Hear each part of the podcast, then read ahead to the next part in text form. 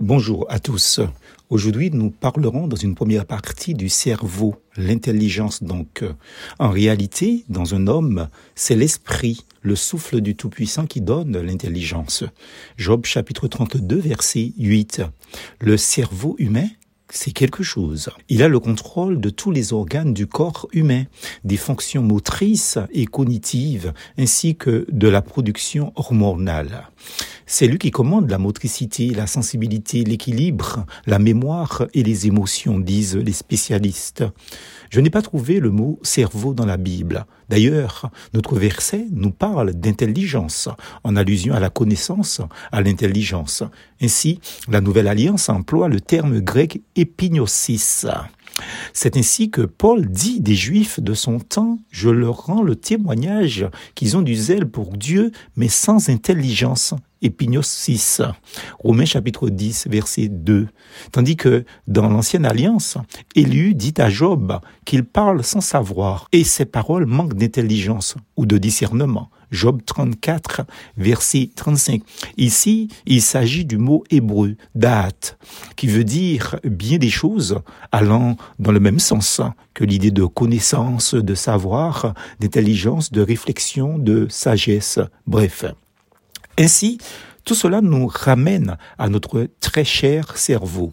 D'un point de vue philosophique, le cerveau est l'organe qui perçoit, qui pense et qui agit. C'est donc lui qui permet de donner un sens à l'existence selon ses penseurs.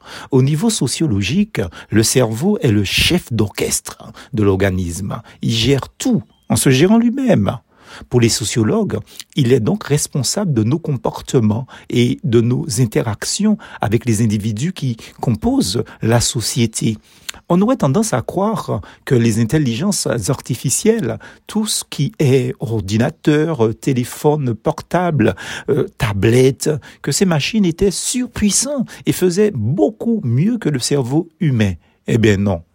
En juillet 2015, un conférencier dans le très sérieux journal Le Point français publiait un article intitulé Pourquoi votre cerveau reste plus puissant qu'un ordinateur?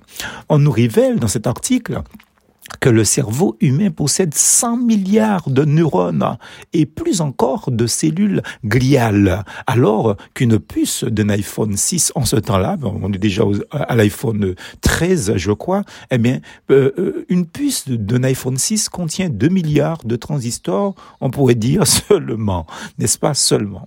Rien n'est plus puissant que le cerveau humain, nous dit-on.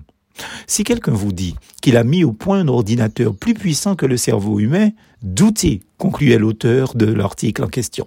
Très franchement, amis, je ne nous imaginais pas être pourvus d'un organe aussi performant que de progrès permis par les capacités du cerveau humain. N'oublions pas que l'homme a inventé la technologie, donc la machine, mais que Dieu a créé l'homme. Genèse chapitre 1 et 2. Hélas, L'intelligence humaine a été, depuis la chute en Éden, dévoyée par le péché. Genèse chapitre 3. Depuis, notre humanité entière souffre dans l'impasse d'une tragique rupture de relation avec son Créateur.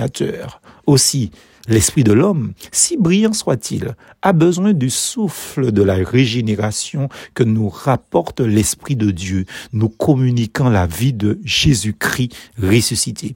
Par la foi en Christ, nous savons aussi que le Fils de Dieu est venu et qu'il nous a donné l'intelligence pour connaître le véritable. Et nous sommes dans le véritable, en son Fils Jésus-Christ. C'est lui qui est le Dieu véritable et la vie éternelle. Jean chapitre 5, verset 20.